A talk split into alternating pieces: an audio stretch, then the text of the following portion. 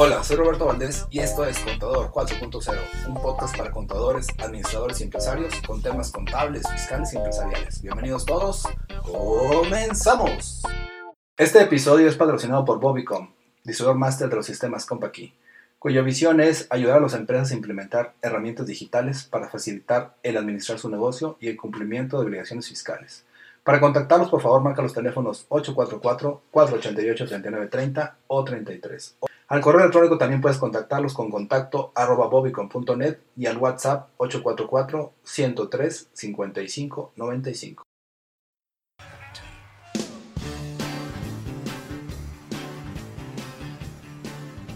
Temas relacionados con eh, las plataformas digitales, recordando que a partir del 1 de junio eh, pues eh, hay un nuevo régimen aplicable a, al tema de eh, todo este comercio que será el comercio electrónico y o de servicios a través de plataformas digitales. Y como de hecho ya hemos platicado en otras emisiones, pues cada vez estamos conociendo un poco más de casos o de dudas o de aclaraciones eh, respecto a este nuevo régimen y precisamente hoy quiero compartirles un par de temas relacionados precisamente con esto de las eh, plataformas digitales. Uno de ellos tiene que ver con el impuesto al valor agregado, Robert, porque pues eh, a muchos nos pasó de noche, muchos no conocemos, no sabemos y pues inclusive podemos estar ya en una posición de omisión eh, fiscal eh, en materia, en este caso, del impuesto al valor agregado. Eh, ¿Por qué, don Robert? Bueno, aquí el tema es el siguiente. cuando se realicen algún tipo de operaciones a través de estas plataformas digitales, cuyos dueños o los operadores son extranjeros, pues se vuelve un tanto difícil eh, la parte fiscal porque obviamente estas, eh, eh, los representantes de estas plataformas digitales de, operados por empresas extranjeras, pues no, no, están inscritos en el registro de contribuyentes. Entonces, cuando entra en vigor esta serie de disposiciones, hay que recordar que eh, cuando eh, estas plataformas digitales realizan algún tipo de operación eh, en México y el usuario, pues si es residente en México, pues para empezar se tiene que inscribir en el Registro Federal de Contribuyentes, obviamente tiene que nombrar un representante en México. Y una vez que ya se inscribe, en el RFC, el SAT publica una lista, que de hecho ya sale publicada hace algunas semanas, eh, de aquellas eh, eh, empresas extranjeras que manejan estas plataformas digitales, salen publicadas en el diario oficial de la federación y a partir de ahí estas empresas pues ya empiezan a aplicar las disposiciones, sobre todo en la parte de retención de impuestos, tanto el impuesto de la renta como del impuesto al valor agregado. Eh, aquí eh, una circunstancia importante, eh, don Robert, es de que qué va a suceder en aquellos casos de una plataforma digital manejada por una empresa extranjera, un residente en el extranjero, que no se inscriba en el registro federal de contribuyentes y obviamente no salga publicada en la lista que, que da a conocer el SAT a través del diario oficial de la federación. Pues bueno, en esos casos, eh, la misma ley de impuesto, eh, del impuesto al valor agregado, eh, en diversas disposiciones, 18D, 18I, establece que el usuario, es decir, quien está recibiendo esos, esos beneficios que puede ser a lo mejor comprar algún tipo de, software, eh, o alguna, inclusive hasta algún tipo de producto, pues eh, se considera que esa operación eh, se equipara a una importación. Es como un símil, sería si yo voy, hablando de bienes tangibles, si yo me voy al extranjero, a Estados Unidos, me traigo algún producto, una computadora lo que sea, pues es una importación de ese bien y tengo que pagar impuestos cuando así proceda. Aquí el caso que son eh, situaciones virtuales, son intangibles. Sin embargo, la ley sí prevé que cuando eh, yo realizo una compra de algún tipo de, software, vamos a pensar para, este, eh, no sé, para hacer planos industriales o una cosa por el estilo, y la, la plataforma digital a través del cual se maneja es residente extranjero y no se inscribió, a mí me impone la obligación de pagar el IVA. Es decir, si la plataforma no lo, no lo retuvo porque ni siquiera está inscrito, la carga es mía. Yo tengo que enterar ese IVA al SAT. Es decir, esto poco se sabe, poco se ha manejado, pero esa es la realidad, don Roberto. Y de hecho, en la regla misceláneas o en la miscelánea también se estableció en la regla 1216 que precisamente la manera de hacer este pago es a través de, eh, eh, de manera eh, también en la página o en la portal del SAT y en una declaración que se llama IVA por actos accidentales. O sea, realmente a mí, como yo no me dedico a probablemente a algún tipo de actividad económica, sino simplemente lo compré porque quería tener ese software, me lo vendieron y estoy haciendo una importación, yo tengo que pagar el 16% de IVA. Otra vez, Roberto, muy pocos eh, saben que tienen que hacer esto. Probablemente a partir de junio han adquirido algunos softwares eh, y ya debieron haber pagado el IVA y seguramente no lo han pagado, entonces ya están en omisión. Eh, una excepción a esto sería si yo estoy adquiriendo ese servicio o ese software eh, del extranjero a través de una plataforma, plataforma digital y tengo otras actividades grabadas. A lo mejor yo tengo, eh, tengo un negocio, eh, estoy por honorarios, tengo otra actividad grabada. En esos casos, la cuestión es diferente. Ya no es un acto accidental, ahí sí me permite que sí tengo que pagar ese IVA por la importación, ¿sí? Eh, eh, pero también conforme al reglamento de la, de la ley del IVA, el reglamento del IVA, el artículo 50 me permiten que en el mismo mes que lo eh, tengo que pagar ese IVA por importación, lo puedo acreditar y entonces el efecto es cero. O sea, realmente si yo, el producto vale mil dólares, eh, hay un IVA de 160 eh, dólares, o sea, yo pago o eh, el impuesto por importación 160, lo acredito en la misma declaración, 160 menos 160, pues el efecto es cero.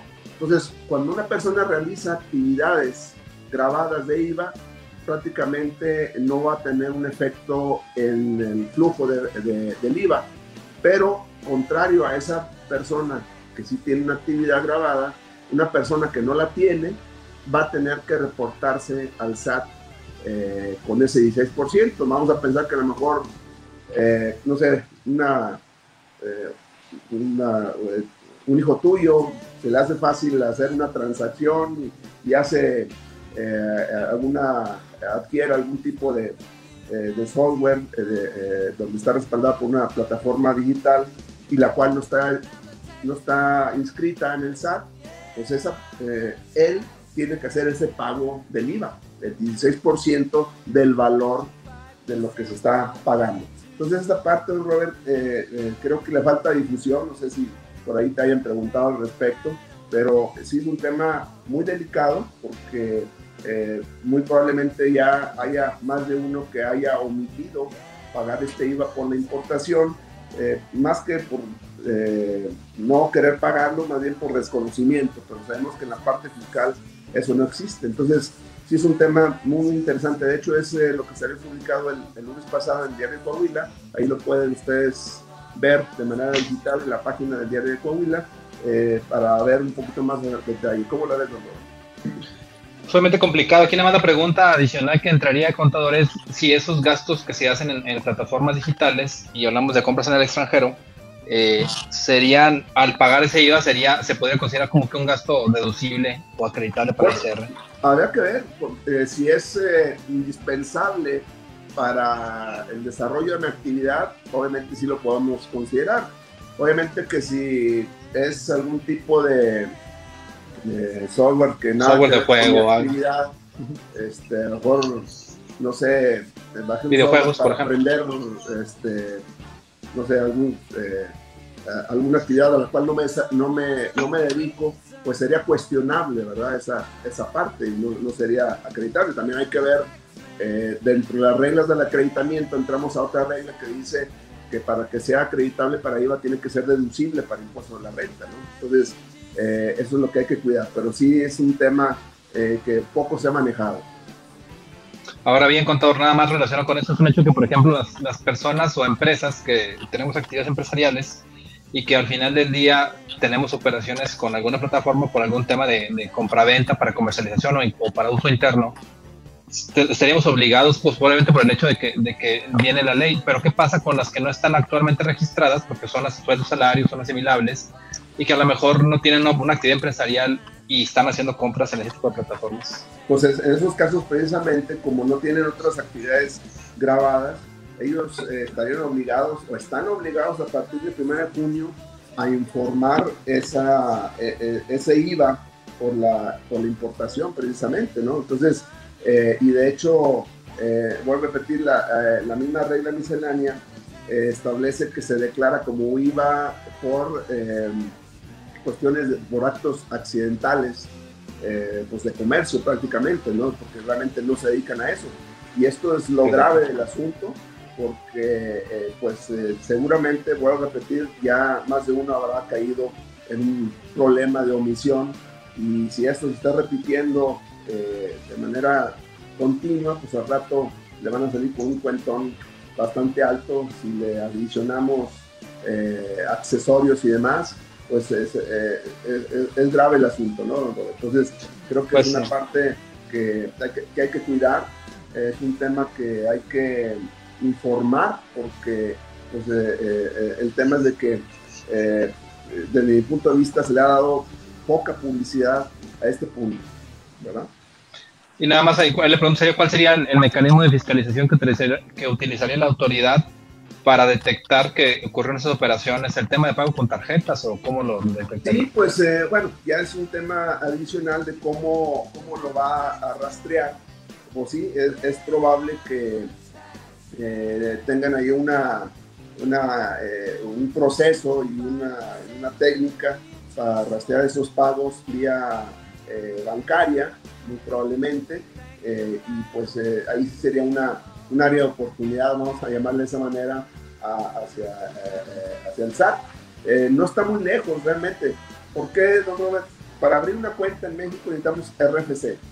O sea, cualquier tipo de cuenta inclusive hasta una tarjeta, crédito, débito, necesitamos el registro de contribuyentes. Entonces, obviamente que eh, eventualmente eh, puede haber un cruce de información con el SAT al tener el RFC, al tener la información de las eh, cuentas bancarias vía un requerimiento de información a los bancos, pues no está muy lejos la posibilidad de que hacen, hagan ese cruce de información. Pues siempre tenido la posibilidad de ellos simplemente la aplicación ahora sería a través de estos mecanismos o el tema de esta necesidad de información. Pero pues al final de cuentas es, pues siempre la autoridad está buscando formas de hacer más recaudación y esta va a ser una nueva forma, ¿no?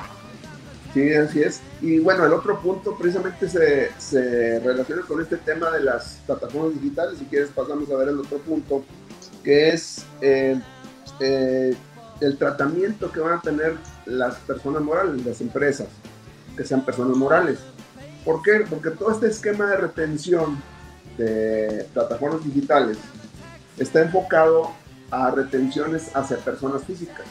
Es decir, cuando una persona física realiza una actividad eh, grabada eh, a través de estas plataformas digitales, ya sean nacionales o de residentes en el extranjero, estas empresas tendrán que hacer una retención de impuestos, tanto de impuestos de la renta como IVA. Hasta ahí es eh, eh, eh, lo común. Pero ¿qué va a pasar con las personas morales? Una primera pregunta podría ser, oye, yo soy persona moral, realizo una operación a través de Amazon o a través de Mercado Libre, pero soy empresa, una SASB, ¿me va a retener? en principio no le va a retener, pero la condición para que no le retenga es de que esa, esa empresa le otorgue los datos de, su RFC a la plataforma digital. Es decir, yo contrato con Mercado Libre, yo comercializo productos, este, vamos a pensar de limpieza. Entonces, eh, a la hora que me doy de alta como eh, usuario, vamos a llamarlo así, de Mercado Libre, que soy el que realiza la operación, yo le tengo que dar mis datos fiscales de la empresa a Mercado Libre. Si no le entrego esos datos, eh, por eh, disposición de ley, la eh, Mercado Libre o Amazon, lo que sea, le va a tener que hacer la retención tanto de impuesto a la renta como, como de IVA. estamos hablando del 20% de ICR y 16% de IVA, 36, ¿no? Este, se le va a tener que hacer la retención a la empresa, a la persona moral, porque no le entregó la información fiscal. ¿sí? Aún y cuando, voy a repetir, eh, este esquema va dirigido a personas físicas, si yo como persona moral no le entrego los datos al administrador de la plataforma digital, la plataforma digital está obligada a retenerme a mí como empresa. Luego nos metemos en otro problema, don Robert, porque una vez que me hayan retenido ese impuesto, la pregunta sería, oye, me retuviste de manera indebida, pues no me diste retenido, no soy persona física. ¿Qué va a pasar con ese impuesto retenido? Pues eh, ahí está la otra gran interrogante, don Robert, porque eh, pues yo no lo voy a poder aplicar. Eh, la pregunta sería si el SAT me lo va a devolver o quién me va a devolver esa retención que no debía haber existido. Entonces, entramos en una mecánica pues, muy difícil, don Robert, porque eh, si a mí me, ya me la retención, siendo persona moral, para recuperar esos impuestos que puede llegar hasta el 36%, pues va a ser eh, pues un, caso muy difícil de resolver. Entonces, también, ojo para, eh, para estas empresas, personas morales que comercializan o realizan algún tipo de operación a través de plataformas digitales, pues la sugerencia es entregarle la información fiscal a la plataforma digital para que no me retenga. Una vez que yo le entregue la información fiscal, RFC, nombre y demás, no eh, operaría en la retención porque soy persona moral. Si no le entrego esos datos, la, la plataforma digital procederá a realizarnos la retención correspondiente. Entonces, un tema por ahí también de esos un poco cosas raras que estamos conociendo a raíz del nuevo régimen de plataformas digitales. No sé cómo la ves, Robert. Bien, Conta, y obviamente a lo que voy es a que es un hecho que, que otra vez hay mucha gente que está teniendo operaciones a través de plataformas digitales porque no estaba regulado, no había una forma de que la autoridad estuviera recaudando un impuesto, e incluso muchas plataformas, contador, son como hemos estado mencionando aquí, extranjeras, es decir, no están en, la, en este caso en el país, obviamente son, se excluyen del pago de los impuestos. Ahora bien, es un hecho contador que por la actualidad muchas empresas y personas están optando por la compra a través de las plataformas, es decir, se requiere eh, ese tipo de servicios, simplemente el problema es que no hay una fiscalización por parte de la autoridad. Entonces aquí me voy a atrever, contador, a meter un pequeño gol ya que en este caso en lo particular nosotros como marca estamos liberando esa, esa plataforma que se llama Wopen, que es tener tu propia tienda, por ejemplo, a, lo, que es que cualquier empresa en México puede tener su, su, propia tienda y anteriormente se tenía que subir a una plataforma digital y hablamos de, de un mercado libre, hablamos de un mercado de pago, hablamos de, en este caso, un Amazon. Pero ahora con esto es simplemente tener tu información pública en la web y en este caso lo que harían ellos es que ya no se considerarían, es decir, el, el tema del pago de los impuestos es directo a través de ellos porque es la persona que está operándole, en este caso, eh, eh, la venta como tal, es como tener tu catálogo de productos publicado en, línea en este caso. Entonces, siento que a lo mejor con el uso de este tipo de herramientas, contador, se podría evitar toda esa problemática que está ocurriendo, donde hay terceras personas que pues, obviamente no están reportando sus impuestos como deben de ser, y por lo cual la autoridad está atrás de ellos y está haciendo este tipo de ajustes para que se paguen los impuestos que en teoría se están omitiendo, ¿no? Es correcto, sí, es importante eh, pues hacer esas aclaraciones. Eh, si yo manejo mi propia página, pues eh, ya este tema de las plataformas digitales no es aplicable. Entonces, creo que sí es un área de oportunidad por ahí pues de hacer cambios en nuestra estrategia de comercialización, ¿verdad? Porque pues es una, ahora sí que a raíz de, de este cambio fiscal, si le adicionamos el tema pues, eh, de la emergencia sanitaria y demás, pues nos obliga a, ahora sí que a reinventarnos y pues tener nuevas formas de trabajo. Entonces creo que es una de ellas, Es correcto. Igual aprovechamos, contador, en caso de que ustedes requieran información relacionada con esos temas en, cuanto a aclarar puntos, eh, si se tiene que, eh, en este caso, hacer un pago de impuestos porque no se está haciendo el pago actualmente, cosas por el estilo. Contador, ¿nos puede compartir sus datos? Claro que sí, me pueden mandar algún mensaje a mi eh, WhatsApp 844-419-2382. Eh, me pueden mandar algún correo electrónico jayax.com.mx, en el Facebook como Jorge Ajax, en el Twitter como arroba taxman eh, por ahí en Spotify pueden, van a ver, bueno, van a escuchar este podcast de los programas que estamos subiendo en un apartado que se llama Criterio Fiscal Digital y pues eh, eh, estamos ahí a la orden. Es correcto, contador. Y obviamente en caso de que requieran información acerca de cómo hacer virtual sus tiendas, porque ahora hablamos de eso, contador, como usted comenta, es, es entender la necesidad de cambio de las empresas. En este caso, nuestra empresa se especializa en eso, Robicom. Somos distribuidores máster de la marca Compa aquí. Eh, en, Facebook me encuentran a mí en lo particular como Jesús Roberto Valdés Padilla. También estamos en Facebook como Bobicom SSB. El WhatsApp para contacto 844-162-3159. Y como comenta el contador, tenemos un podcast. En este caso, bueno, manejamos dos podcasts. Uno que se denomina Criterio Fiscal Digital, que es el, podcast que maneja el contador, donde sube, sube estas publicaciones. Y otro que yo denomino Contador 4.0, donde en este caso, además de los temas que vemos con, con el contador, que es Criterio Fiscal Digital, también vemos temas de, eh, relacionados con sistemas Compact y con temas empresariales adicionales. Pero bueno, entonces eh, aprovechamos ahí para hacer ese comercial, contador. Obviamente lo que se ofrezca estamos en, a, la orden.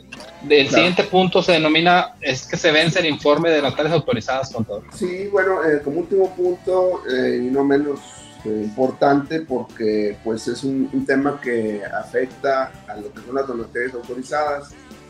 recordar que dentro de las obligaciones que adquieren las entidades que el SAT autoriza para recibir donativos, se le llaman eh, eh, donatarias autorizadas, pues hay una serie de obligaciones fiscales. Precisamente una de ellas eh, es un informe que le llaman de transparencia, donde tengo que informar el destino de los donativos, entonces se le llama de transparencia, tengo que llenar unos datos, mi fecha de autorización, el patrimonio, los ingresos totales, mis egresos y las actividades, entre otros datos, tengo que presentar esa información y esta información precisamente se vence eh, el día de eh, eh, el día 30 de, julio, precisamente el día de, día de hoy, si me recuerdo, el día 30 de julio, mañana es 31, y pues es importante, todavía quedan algunas, algunos días para, darle algunas horas, días, algunas horas para presentar esta información. Se presenta eh, vía eh, virtual por internet. Hay una ficha, si tienen alguna duda, hay una ficha que es la 19 de diagonal ISR, eh, en donde pues inicialmente esta, esta obligación se vencía durante el mes de mayo, después a través de una modificación a la miscelánea fiscal se extendió hasta, hasta el 30 de julio. Entonces, sí es muy importante considerarlo, inclusive si la entidad no tuvo eh, donativos por X eh, o Y situación, como quiera tienen que presentar esta información que se, se le llama de transparencia. Entonces, pues simplemente eh, avisarles que si no presentan esta información, van a caer en una omisión que tiene como consecuencia que le quiten a la donataria autorizada su, precisamente su autorización para recibir donativos. Entonces, eh, de hecho, eh, por ahí desde hace algunos eh, días, vía WhatsApp, en, la lista de difusión, por ahí lo di a conocer, con, más tiempo obviamente, pero sí no quise dejar de, de comentarlo por esta vía porque digo, si por ahí no me había enterado, pues eh, es importante ponerse las pilas, don Robert, porque de otra manera pues, eh, eh, pues se va a perder la autorización y para que se la vuelvan a, reactivar, créeme que va a pasar un buen tiempo. Entonces, pues sí, poner esa, esa noticia y que pues todavía nos quedan de aquí hasta las 12 de la noche para, para presentarla. ¿Cómo es, Robert? Pues obviamente ya ha apretado el plazo, lógicamente, en teoría, las empresas que se dedican a esto, o en este caso que tienen el, tema de los residuos donativos, tendrían que tener esa información muy presente. Esperemos que así sea y no, no enterarnos por ahí de que tronó algún tema de algún permiso por el tema de expedición de donativos por no haber cumplido con esta obligación. Es correcto, entonces simplemente es una, un dato informativo que quise eh, compartir porque, este, pues bueno, si se nos había olvidado, pues cuando menos tenemos algunas, algún tiempo para reaccionar. Entonces, pues, eh, algunas horas. Es todo, Robert, no sé si tienes alguna otra información. Pues no nada más esto, los invitamos a que, a que busquen, pues obviamente el tema de, de este podcast también, es, bueno, de esta transmisión es el tema de la digitalización. Hablamos de que se, se digitalizan los procesos, lo que está actualmente, que antes era papel, el periódico, en este caso el diario Coahuila, ahora en conjunto con todo estamos subiendo a una plataforma digital que es Facebook y así como pues está, pasando eso, que también pueda pasar en este caso con los negocios, ¿no? Hay negocios que incluso a lo mejor se dedican a, servicios como, usted, como el, suyo y el mío, y son, incluso a pesar de eso son susceptibles a que podamos poner nuestros servicios públicos, ¿no? Es decir, que más gente nos conozca y pueda comprar nuestros servicios a través de una plataforma e incluso pagarlos a través de ella. Eso es lo que ofrece esta solución que estamos ofreciendo nosotros ahora, que se llama Open. Entonces, aprovechar ese comercial, contador, y pues invitarlos a que empiecen a, informarse y a tener todo esto pues, ya operando, ¿no? Perfecto, yo creo que es un tema muy, muy interesante y seguramente vamos a estar comentando en emisiones futuras algunos otros temas eh, relacionados precisamente con las plataformas digitales que pues eh, a medida que está, están sucediendo los, eh, los hechos, pues estamos conociendo un poco más de este nuevo régimen y seguramente vamos a tener eh, más noticias al respecto. Es correcto, contador. Pues bueno, agradezco mucho tu tiempo, contador. Espero pues, por, por aquí contactarnos la, la, semana que entra para seguir viendo todos estos temas. Y pues, un saludo a todos. Eh, contadora Carla, eh, Carla Ibarra me pidió que nos mandara saludos por aquí también, que es una de nuestras principales seguidoras, contadora. Contador Laurentina también siempre lo soy por ahí. El contador Roberto. Eh, pues varios, tenemos ahí varios. Máquina también. Tus saludos a todos los que nos, nos siguen por aquí en este programa, ¿no? De Monclova, ¿no? Sí. De Monclova, es correcto. Ok, perfecto. Bueno, saludos a todos. Muchas gracias, contador. Cuídate mucho. Igual, nos vemos. Platicamos, contador. Cuídate mucho. Bye bye.